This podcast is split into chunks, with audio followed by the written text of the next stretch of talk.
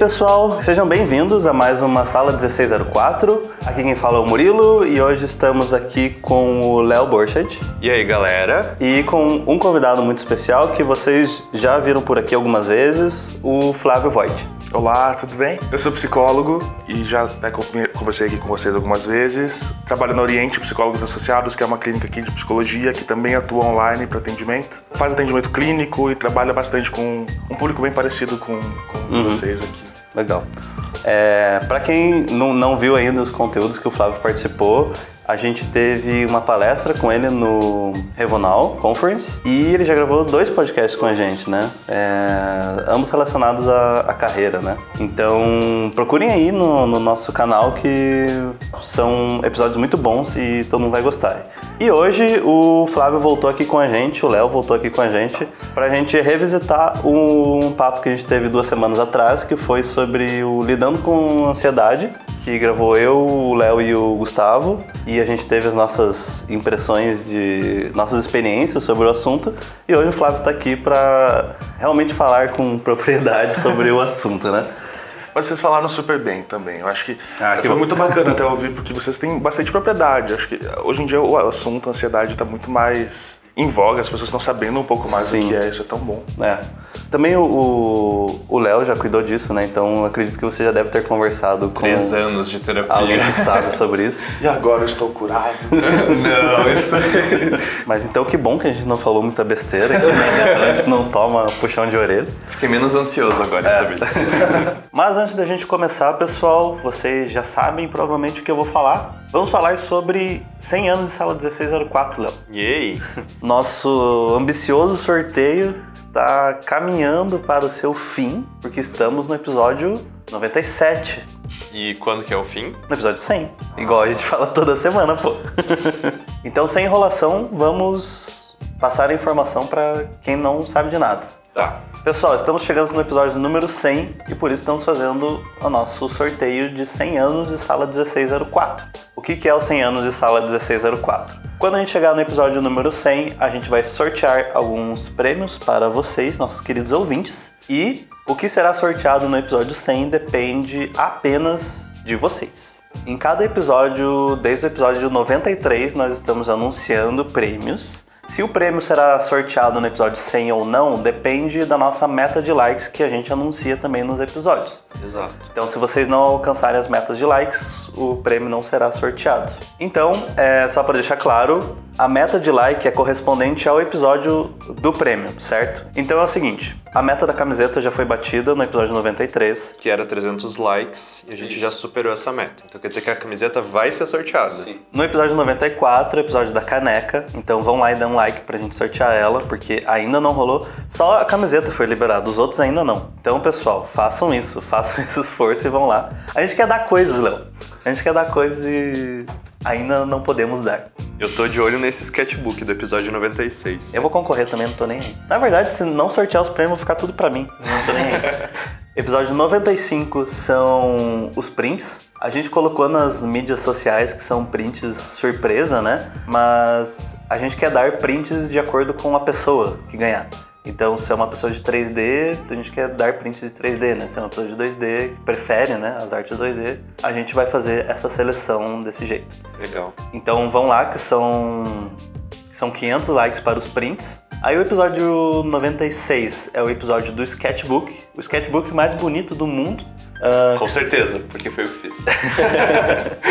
que são 600 likes. Então vão lá E essa fa- meta tá bem próxima. Tá bem próximo de ser liberado o Todas as metas estão bem próximas. Então, gente, vão lá. Se você já deu like, chega nos seus amigos e falem, gente, dá like aqui nesse vídeo que eu quero ganhar essa porra. Mas eu sei, vocês estão curiosos para o prêmio de hoje. Então, Tira isso depois da edição. não, vou deixar os seus tambores aí. Essa semana e a próxima são os dois últimos prêmios. Isso, que eu tô curiosíssimo. E esses são tensos, né? Então, presta atenção. O prêmio do episódio de hoje que eu vou anunciar Então o prêmio do episódio que você vai ouvir agora. é é um curso online completo da Revo. Eita. Porque aqui é assim, Léo, aqui a gente pega e a gente faz acontecer o negócio. Gente, então é o seguinte, tipo, muito foda. Você vai poder escolher um curso que você queira no online da escola. inteiro, completo, e você vai poder fazer ele. Zero desculpas para você não estudar e mandar benzaço. E para você que não conhece os cursos, tem, a gente vai deixar o link nos comentários para você dar uma olhada nos cursos que a gente tem online, Exatamente. Para você poder escolher caso você ganhe. É. Só que para a gente sortear esse curso, a meta vai aumentar um pouquinho mais. Ai meu Deus, Murilo, não me fala isso. Quanto Cara, que é a meta? eu apenas sigo ordens.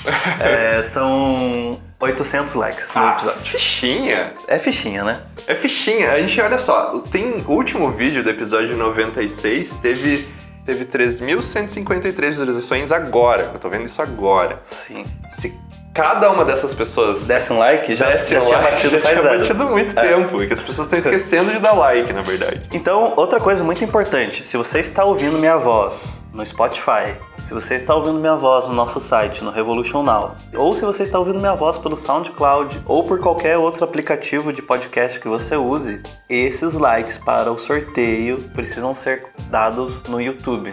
Então, ouviu no Spotify, abre o YouTube, só dá um like lá e vaza, porque é só assim que vai dar certo, beleza? Ok, Murilo, como eu faço para participar?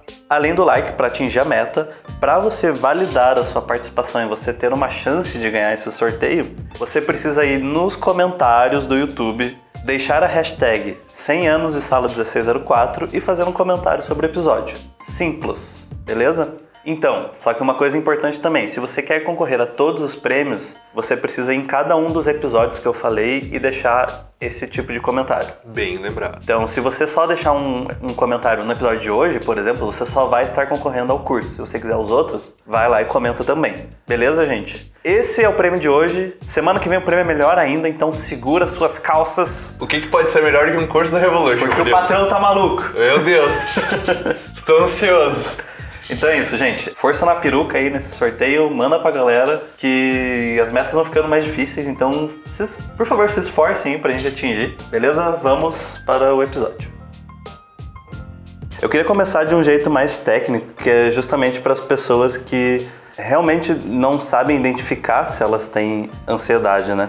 É, que nem eu, eu comentei no episódio passado que eu passei muito tempo é, me angustiando sem eu saber que aquilo era ansiedade, eu só me sentia mal, né? Agora, como profissional, assim, tecnicamente, o que, que é a ansiedade? A ansiedade ela é uma emoção, é um estado emocional que todo mundo tem. Não existe quem não seja capaz, porque é tão humano quanto sentir medo ou sentir nojo. São capacidades que o ser humano tem. Sim.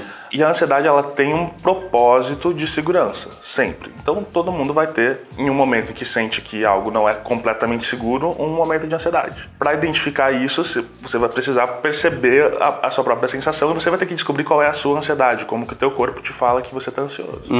Se você se sente com, com o batimento cardíaco acelerado, se você está pensando muito rápido, se está difícil se concentrar ou se você está com hiperfoco, tudo isso pode ser um sinal de ansiedade.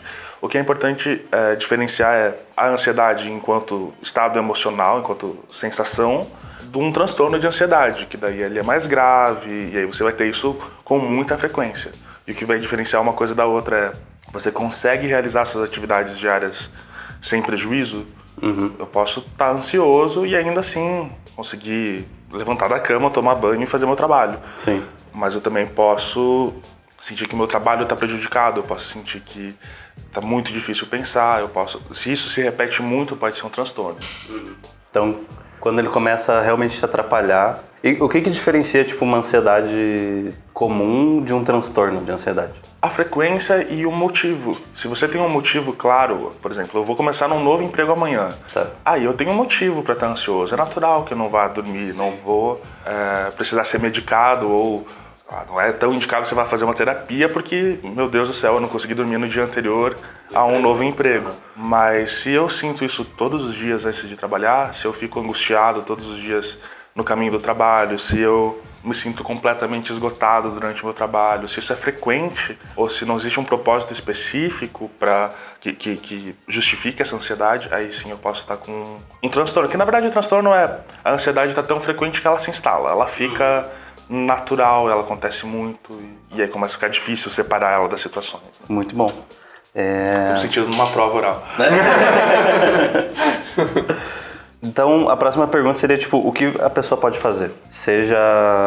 Acho que primeiro se ela tem um, uma ansiedade que está incomodando ela, seja... Eu acho que vale reforçar que a gente como artista e muitos dos nossos ouvintes que são estudantes ainda, né, assim como eu, tem essa ansiedade também com relação a, ao estudo, né? Porque, que nem eu comentei no episódio, é uma coisa que é a longo prazo. Você, tipo, ah, eu tô estudando para uma coisa que talvez só aconteça daqui, sei lá, dois anos. E daí aquela vem sempre aquela ansiedade, tipo, será que eu tô fazendo, será que eu estou estudando direito? Será que eu estou no caminho certo? Será que é suficiente o que eu estou estudando? É, exato. Essa relação tipo do artista e do estudo também tá, tá correta essa ligação com a ansiedade? Tá, tá correto sentir ansiedade nessa situação.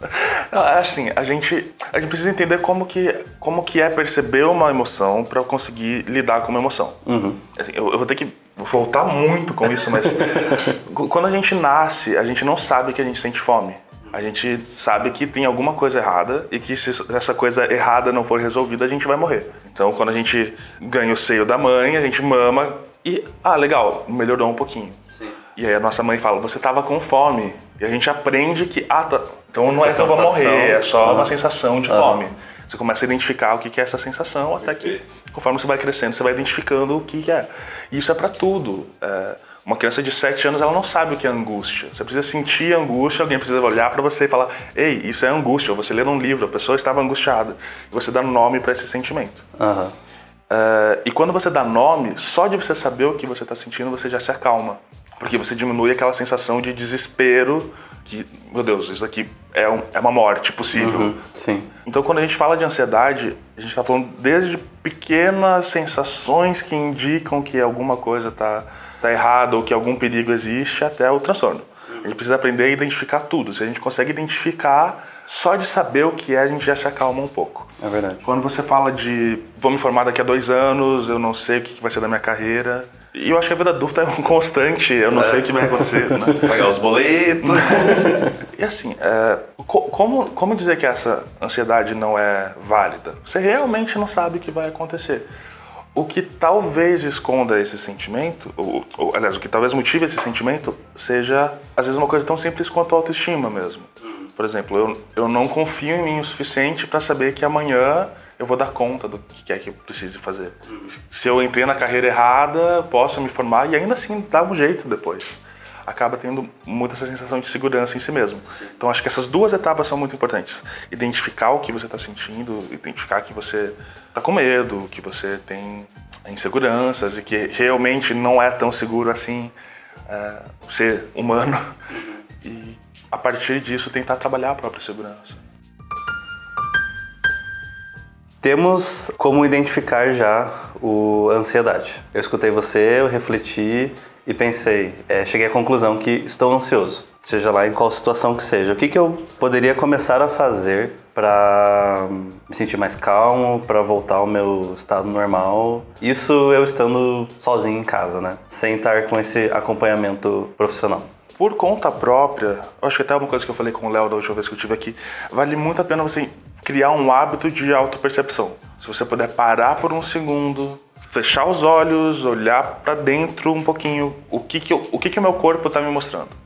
Eu acho que esse é, o, é o passo mais simples que você pode ter para conseguir se acalmar. Eu tenho um aperto no, na garganta, eu tenho um desconforto no ventre, o que é que eu estou sentindo? Se você identifica exatamente qual é a sensação que você tem e que está relacionada a essa ansiedade que você sente, você consegue conversar com ela um pouco. A gente esquece de conversar com o nosso corpo. Igual quando a gente está com fome, a gente consegue identificar mais do que simplesmente estou com fome ou não estou com fome. Quando você está ansioso, você consegue identificar o que eu preciso fazer com isso, o que isso está me dizendo. Então, não sei, é, deixa eu até puxar por vocês. O que, que vocês sentem quando vocês estão ansiosos no corpo? Eu sinto é, muito um, um aperto no peito. Então eu não, eu não sei se é respiração ou se é alguma coisa, aceleração cardíaca, que me dá uma, uma angústia, assim. Uma angústia meio que, meio que física, assim, sabe? Eu tenho que. Às vezes eu tô sentindo tanto que eu tenho que parar e dar uma respirada bem funda, assim, e pensar na minha respiração. porque- Lembrar de funcionar. É, exato, porque dá essa travada, assim, sabe? Acho que isso é o que vai mais forte, assim, pra mim. Que às vezes dá pra começar a metaforizar isso com o próprio corpo. assim. Aham. Eu tô travado, o que, que é isso? É, ou até de assim, parece bobo, mas se você fechar os olhos e falar para esse aperto no peito, você tem uma sensação física de um aperto no peito. É, você simplesmente falar vai dar tudo certo, não vai tirar isso de dentro de Sim. você. Mas se você tentar focar nessa sensação e perguntar para ela, enquanto sensação, o que, eu, o que você precisa?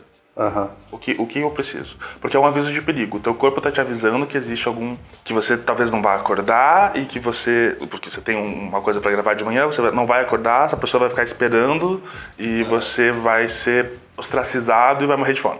Sim. É, o seu corpo tá te avisando disso, é um perigo muito real. E você poder perguntar para essa sensação, talvez ela te diga alguma coisa a mais. Talvez ela te diga, tô com medo de perder meu emprego Aham. alguma coisa assim. É, e, e vem, a gente não é, é um hábito que quanto mais a gente faz, mais a gente realmente escuta respostas da sensação do corpo.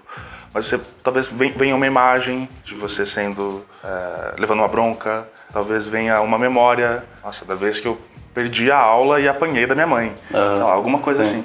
Vão, vão vindo coisas que ajudam a dar nome para a sensação. Ok, eu tô com medo porque isso aqui pode acontecer. Sim. A partir do momento que eu consigo identificar o que, qual é o perigo, qual é, é, o motivo de tá- estar me sentindo assim, qual é o pensamento que eu posso ter para não ter essa reação instantânea, eu começo a me acalmar já.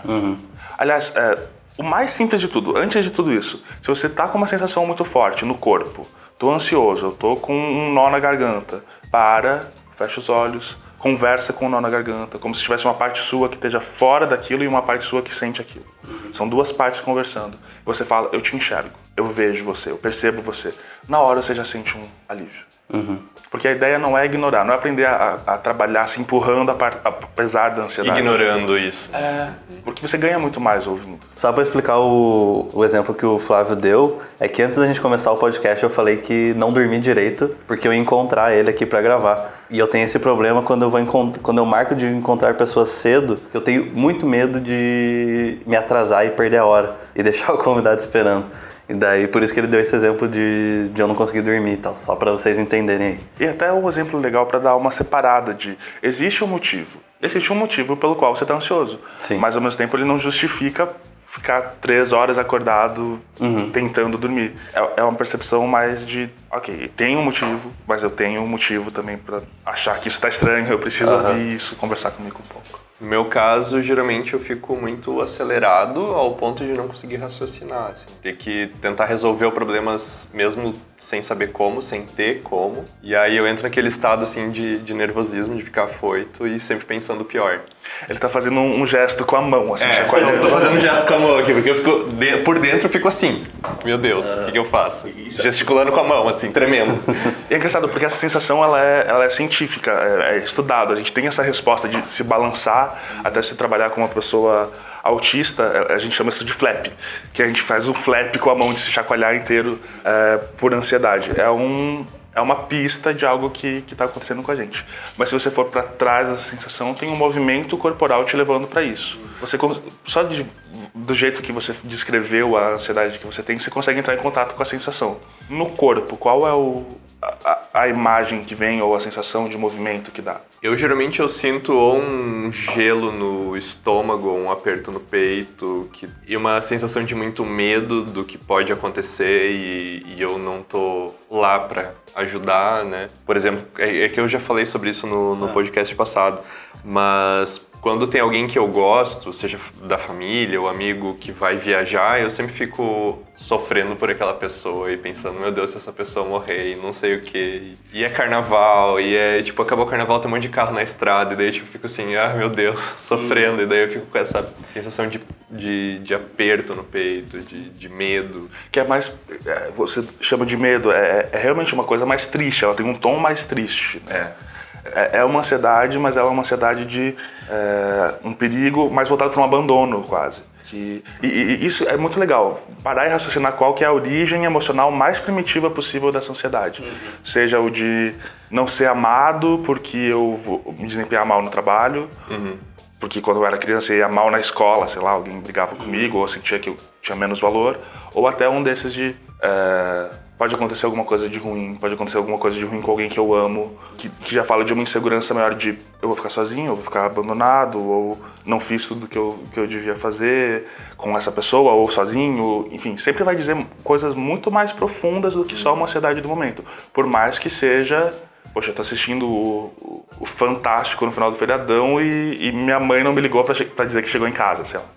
São, são coisas pequenas, mas que sempre falam de uma coisa muito mais profunda. E vale a pena tentar identificar qual é essa coisa muito mais profunda. Talvez isso nem melhore a sua ansiedade, mas melhore a sua capacidade de lidar consigo mesmo e te indica um caminho para, ok, eu preciso trabalhar minha segurança, eu preciso trabalhar trabalhar fica pesado, né? Mas eu preciso ter um pouquinho mais de carinho com a parte de mim que tem medo de ser abandonado, de não ser amada. É muito mais profundo que isso mesmo. Sim.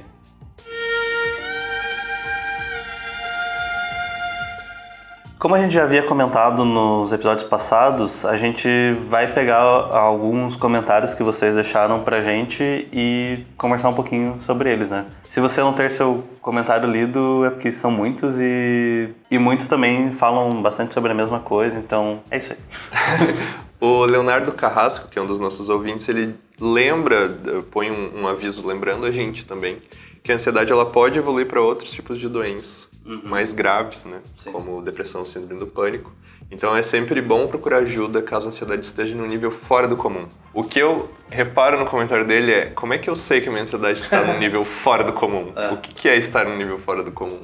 Se você sente prejuízo nas suas atividades diárias. Mas, assim, tem, eu vou resumir um teste psicológico agora e, e, você faz na sua cabeça, Leonardo. É, é Leonardo Carrasco, né? Leonardo Carrasco. Se no último dia você sentiu que suou mais do que precisava, que sentiu algum tremor, teve pensamentos obsessivos, teve uma alteração no seu funcionamento intestinal, veja se isso aconteceu ontem.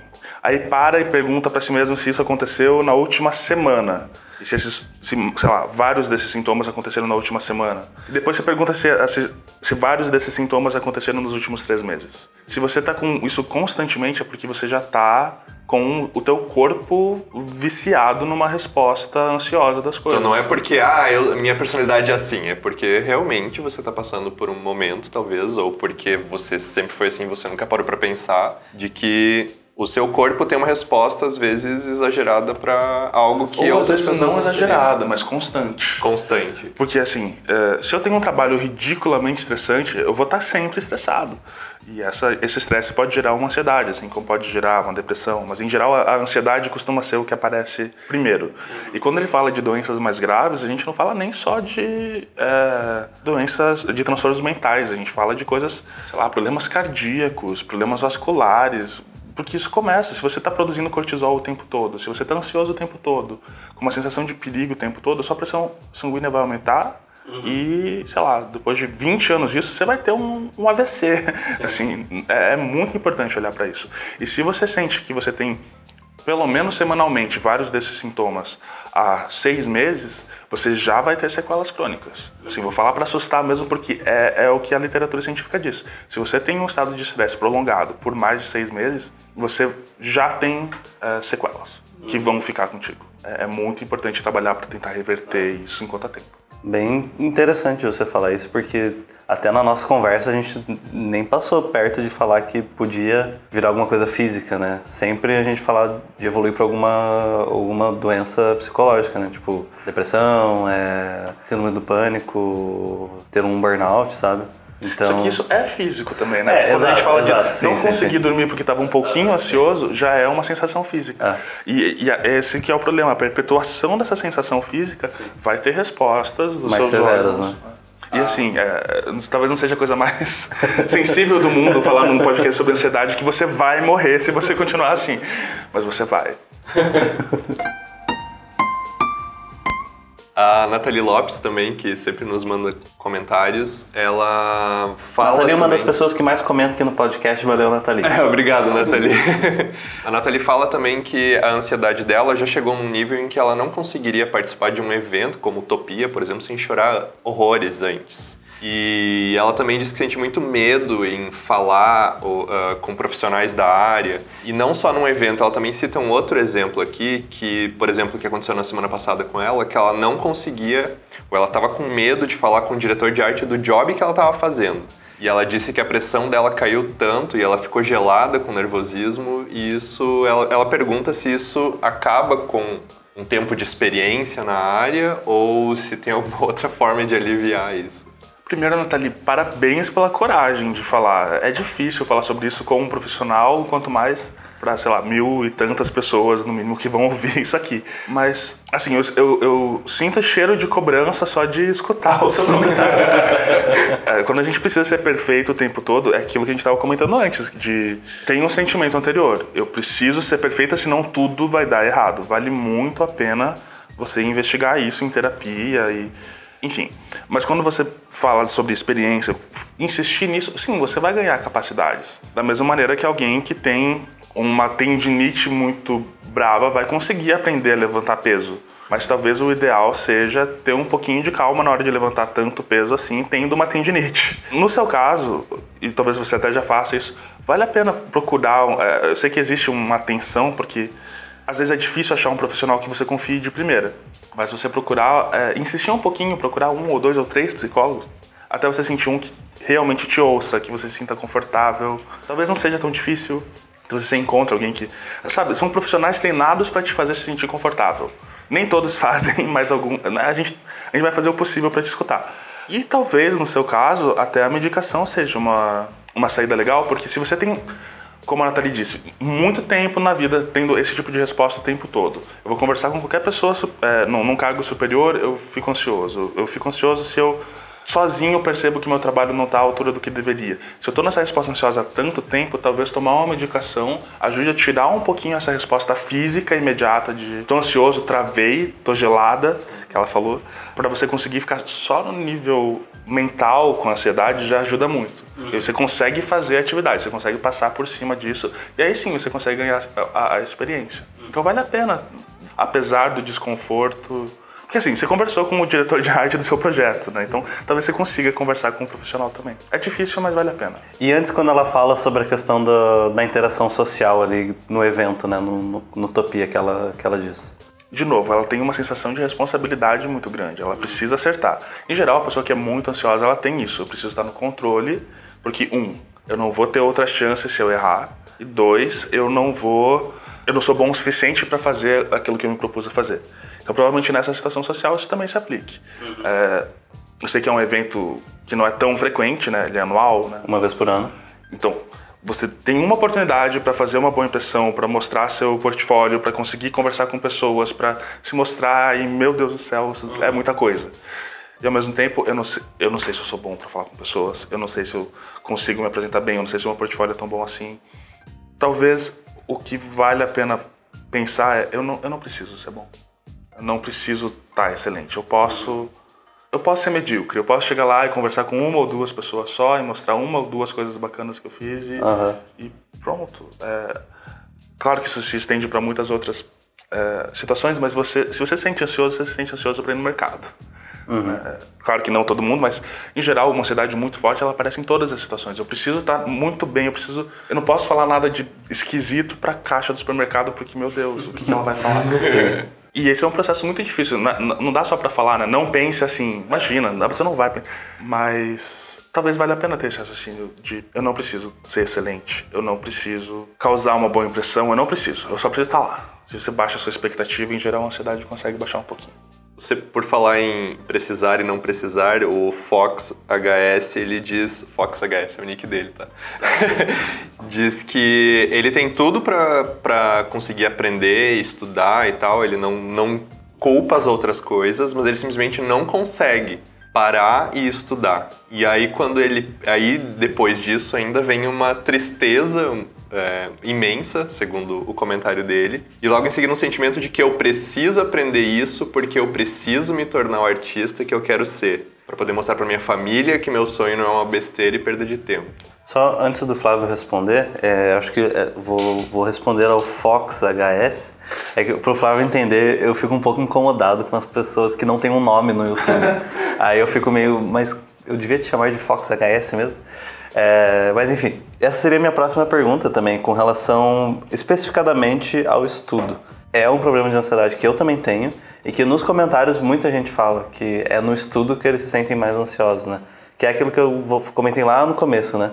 Porque então a pessoa ela estuda desenho ou pintura digital, modelagem 3D e o problema disso é que é um estudo que só depende da gente, né? Tipo, não vai não é igual uma faculdade que se você não for sete vezes você reprovou de ano.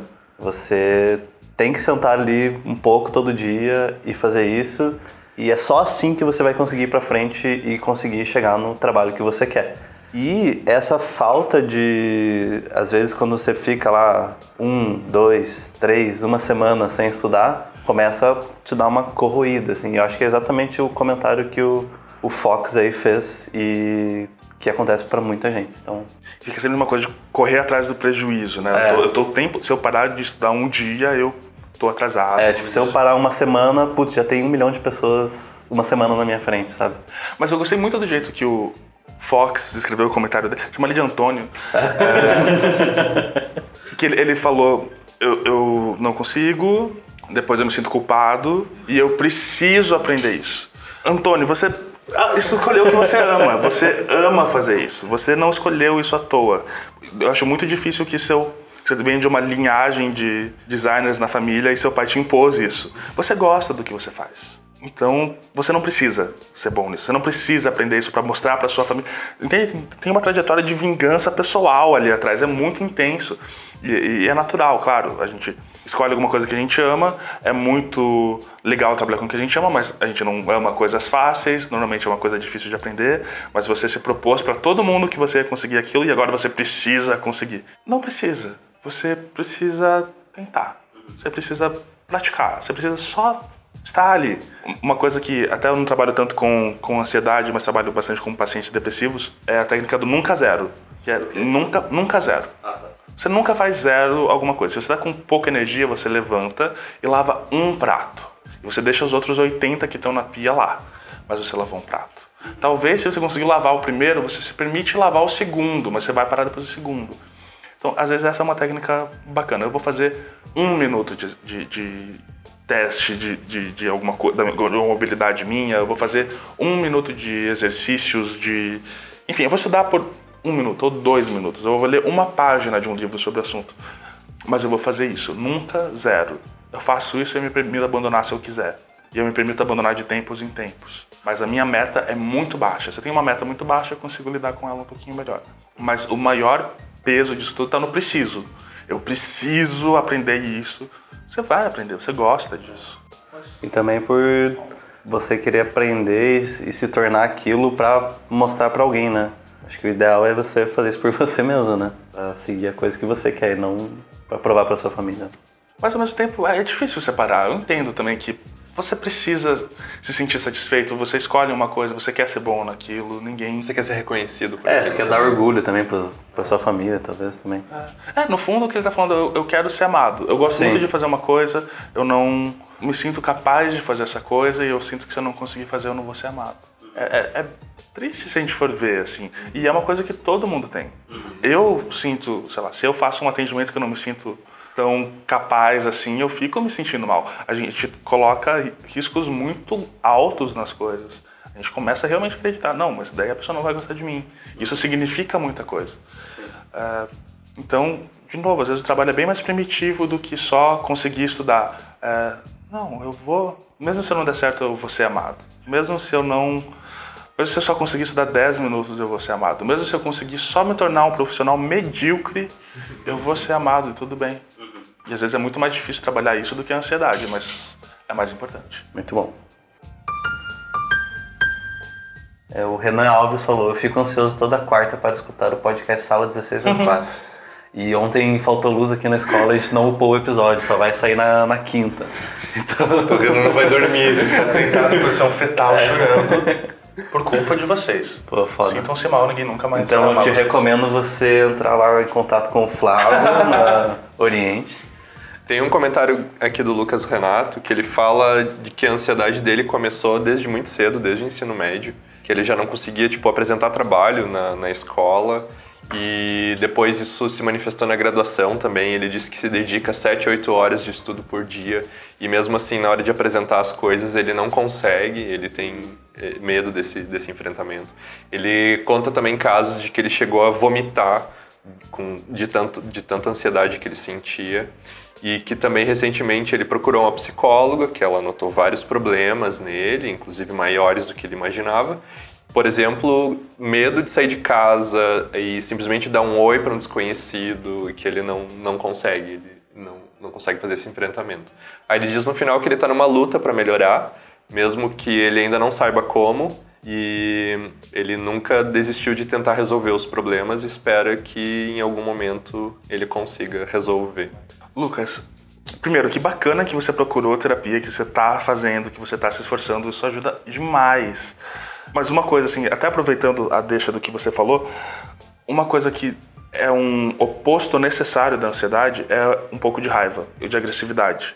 E pelo que você fala, você teve isso muito censurado, assim, dá para sentir assim que tem preciso agir certo, tem que estar tá correto, preciso uh, qualquer coisa que eu, que eu tenha que fazer um enfrentamento mais forte, tem uma reação muito intensa, chego a vomitar. Às vezes, quem está ouvindo pode se identificar um pouco com isso e talvez valha a pena investigar um pouquinho sua raiva. E todos nós temos que ter um pouquinho dela de, de poder brigar, de poder ser agressivo, de poder errar e falar foda-se, também tô aqui, uhum. igual qualquer outra pessoa. Isso também pode ser uma saída para ansiedade, de identificar que forças você tem para o combate. Existe uma sensação de perigo. Existe uma retração por causa desse perigo, porque você quer se proteger. Mas talvez trabalhar a agressividade ajude a seguir em frente e conseguir ter uma reação diferente do que só se retrair. Claro que no caso dele, muito importante fazer a terapia e, e acompanhar isso de outra forma. Mas se você se sente ansioso com frequência, talvez valha a pena pensar nisso. Eu tô com raiva do quê? Eu quero, eu quero xingar meu chefe, eu quero talvez fazer as pazes com essa parte que não é sempre conciliadora ajude muito. Então, pessoal, é, vamos encerrando mais essa sala 1604. Ah, não. Eu espero que vocês tenham gostado. Eu acho que foi um papo muito legal. Então, muito obrigado, Flávio, pela participação mais uma vez, por ter vindo aí. Eu agradeço muito, adoro vir aqui, sempre me chamem. Que bom. E se vocês gostaram dessa conversa com o Flávio, é, eu vou pedir para você também deixar mais uma vez ó, onde que as pessoas te encontram, onde que elas podem conversar com você. Vocês podem acompanhar a página da minha clínica na, no Facebook e no Instagram, Oriente Psicólogos Associados, no Instagram é Oriente Psi. E vocês podem procurar minha página no Facebook mesmo, eu escrevo lá, às vezes a gente consegue ter alguma troca de, de informação por lá também, é Flávio Voigt, V-O-I-G-H-T. Procurando, estou lá. E só reforçando que a Oriente ela também atende online, né? Também Se alguém quiser conhecer o trabalho deles também, é... vão lá, conheço. É, e assim, se eu puder deixar, isso eh, vale a pena dizer. Procurem a gente, procurem qualquer psicólogo, procurem uma faculdade de psicologia se você não tem grana, ou procure um profissional da sua cidade e, e, e fale que não tem grana. Tenta, não é tão inacessível quanto parece. Exato vai atrás que rola. É. Você consegue, ou às vezes até na, na rede pública você consegue, é, normalmente nos CAPs existe terapia em grupo disponível, você consegue. É, vale a pena se você sofre com isso. Façam isso. Se vocês gostaram, por favor, não deixe de dar um like aqui no, no episódio, seja onde que você este, qual plataforma você esteja usando, deixe um like, um coração, seja o que, que seja, e deixe um comentário para a gente ler também no, no, próximo episódio, responder e conversar com vocês. Não deixe de acompanhar a Revo também nas, nas outras redes sociais, no Facebook, no Instagram. Não deixe de acompanhar o site, o revolucional.com.br. E compartilhe esse episódio, não deixe de compartilhar. É, mande nos seus grupos de estudo, compartilhe com seus amigos, para os seus colegas que você acha que é uma conversa que ela precisa ouvir. Faça isso que vai fazer bem para todo mundo. Então, muito obrigado por ouvir até aqui, pessoal. E quem quiser, fica aí que daqui a pouco tem a sessão de comentários. Para quem não quiser, é isso aí, valeu e a gente se vê semana que vem. Valeu e um abraço. Tchau, tchau. Até mais, galera. Tchau, tchau.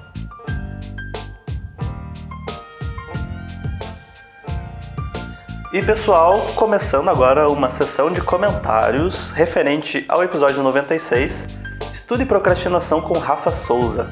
ouvi dizer que teve pessoas chorando no meio do podcast.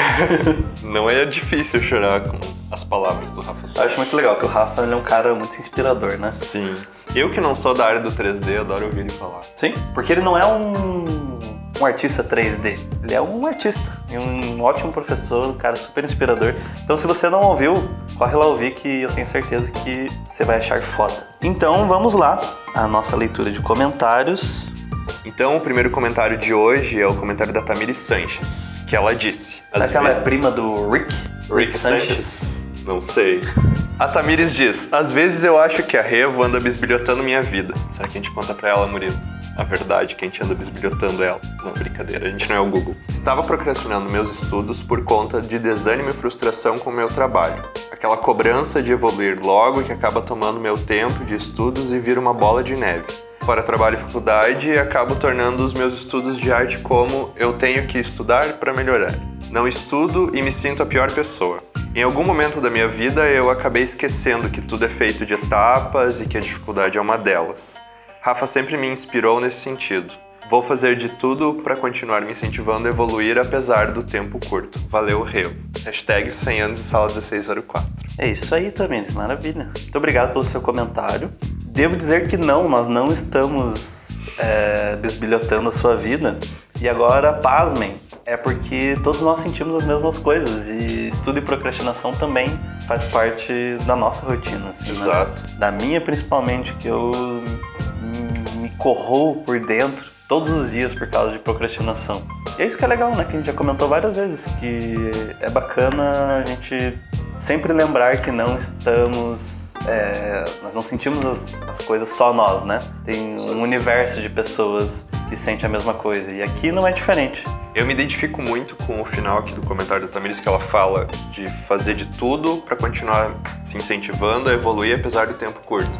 Porque eu também sou uma pessoa que não tenho muito tempo. Também não. E aí, às vezes eu também sinto de que eu não tô fazendo as coisas, ou etc. Mas o importante é sempre fazer um pouquinho cada dia. Exato. Como disse o Flávio no, no episódio que você acabou de ouvir, de que o importante é você fazer nem que seja um minuto. Eu gostei muito do que ele falou do não zero. Inclusive, coloquei um lembrete no meu celular que eu tava meio relaxado na academia também, né? E daí agora eu tenho um.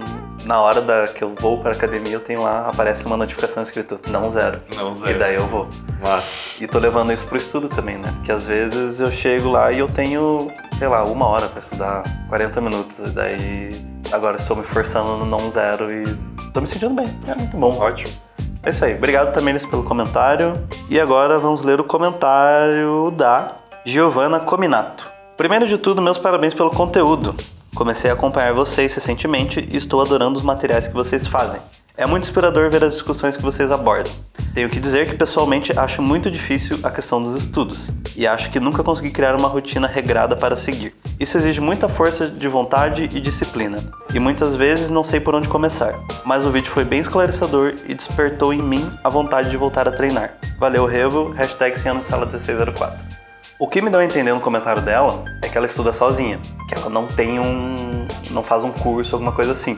Então, de primeira, eu pergunto pra você, Giovana, se você está no nosso grupo de estudos no Discord. É um servidor que a gente criou lá, que a galera entrou e a galera fica discutindo ah, coisas da área e postando estudos, postando trabalho pra galera dar um feedback e te ajudar a evoluir, né?